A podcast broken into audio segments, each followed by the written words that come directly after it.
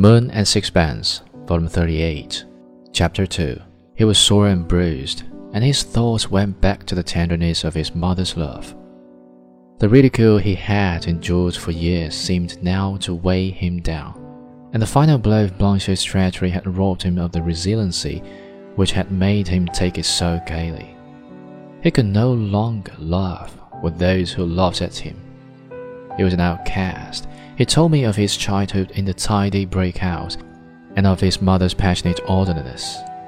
Her kitchen was a miracle of clean brightness. Everything was always in its place, and nowhere could you see a speck of dust. Cleanliness, indeed, was a mania with her. I saw a neat little old woman with cheeks like apples, toiling away from morning to night through the long years to keep her house trim and spruce. His father was a spare old man, his hands gnarled after the work of a lifetime, silent and upright.